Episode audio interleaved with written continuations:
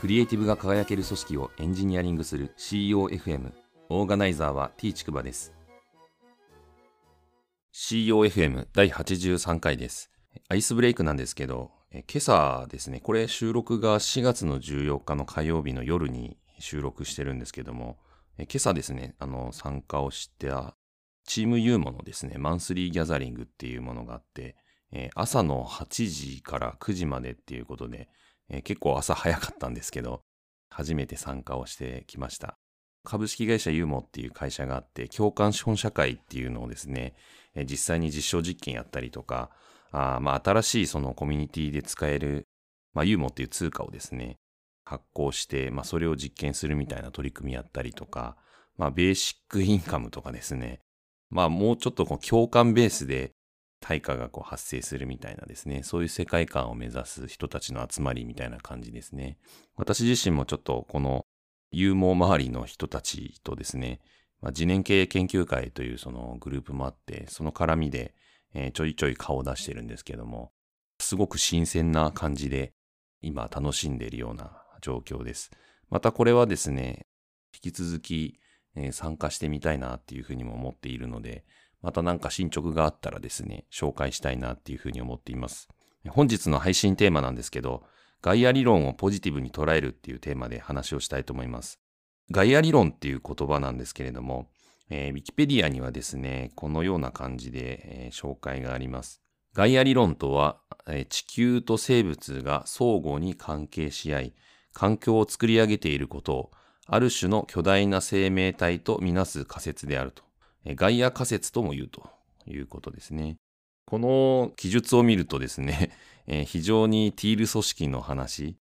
組織自体がですね、巨大な生命体なんだみたいな話にすごく通じるなっていうふうに感じて、まあこういうガイア理論の話もですね、まあ、ティール組織っていうのは、あの、継承してるんじゃないかなっていうふうにも思うんですけど、ウィキペディアにはですね、一応、この提唱した方なんですけど、NASA に勤務していたまあ、大気学者ですね、ジェームズ・ラブロックさんという方がいて、その方が1960年代に仮説として提唱したみたいですね。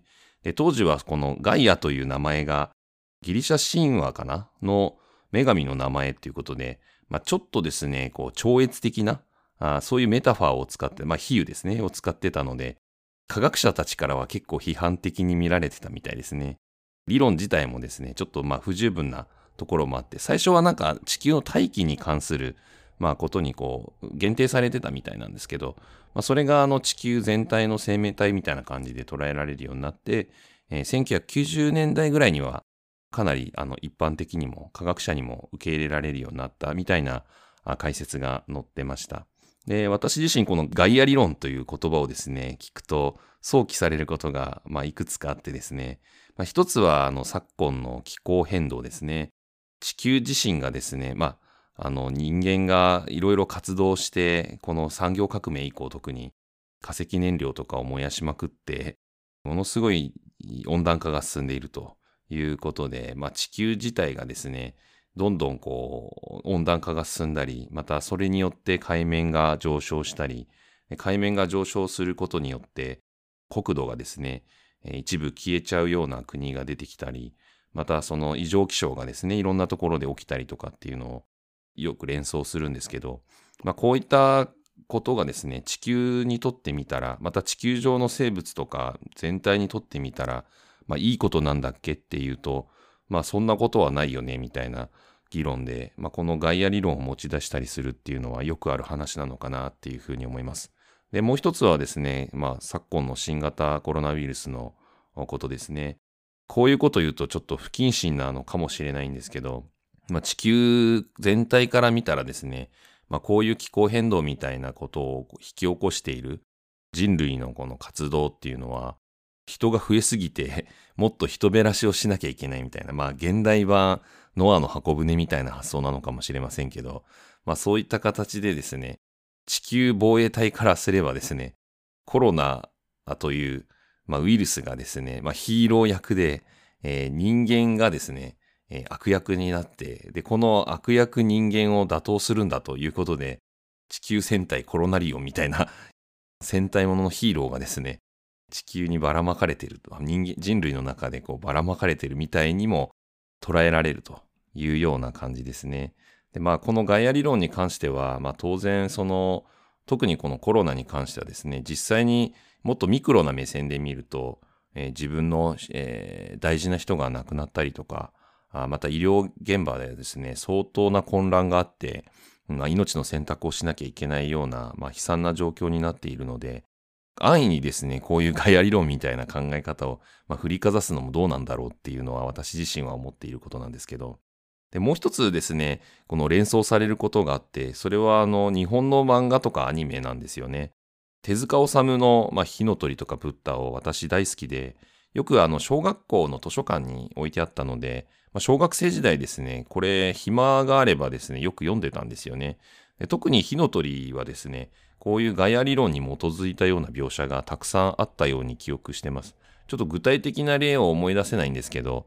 根底にですね、こういうなんかガイア理論っぽい話があって、で、なんかそれをこう象徴している存在として火の鳥が描かれてるみたいな、なんか側面があったような記憶がありますね。で、もう一つ思い出すのは、あの、寄生獣ですね。私この寄生獣っていう漫画大好きで、まあ映画化もされたりしてるので、まあご存知な方もいらっしゃると思うんですけど、あとアニメ化もされてましたね。この寄生獣という漫画はですね、アフタヌーンっていう、まあコミックスに連載されてて、私が中学生ぐらいの時に連載が始まったのかな。で、リアルタイムで、あの、実際にこのアフタヌーンで、えー、連載を追っててですね、非常に楽しい、まあ、あ漫画だということで、えー、貪るように読んでた記憶があります。で、この寄生獣って、まあ、知らない方のために一応ストーリー軽く紹介するんですけど、まあ、とある時にですね、高校生に、あの、寄生獣というですね、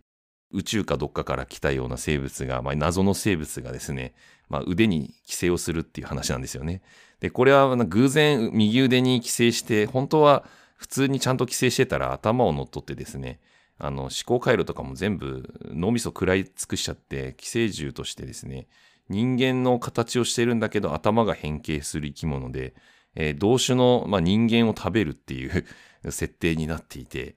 右手に寄生したこの主人公の高校生の子はですね、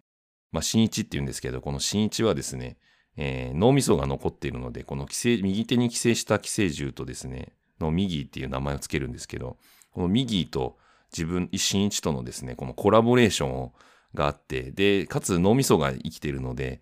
通常のですね、頭を奪った寄生獣からすれば敵認定されて、いつもなんかこう、寄生獣と人類との間で狭間にあって追いかけられるという、なんかそういうなんかドラマを描いているものですね。で、実際にこう母親が亡くなったりとかして、まあ非常に、なんていうんですかね、この、まあコロナとか、またガイア理論みたいなのを彷彿とさせるような、あそういう構成になってます。で、まあ非常にこの人間がどうあるべきなのかとか、何を大切に生きていくべきなのかみたいなことについて考えさせられたあ漫画で、私自身はすごく印象に残っているというか、あの自分自身と青春時代にですね、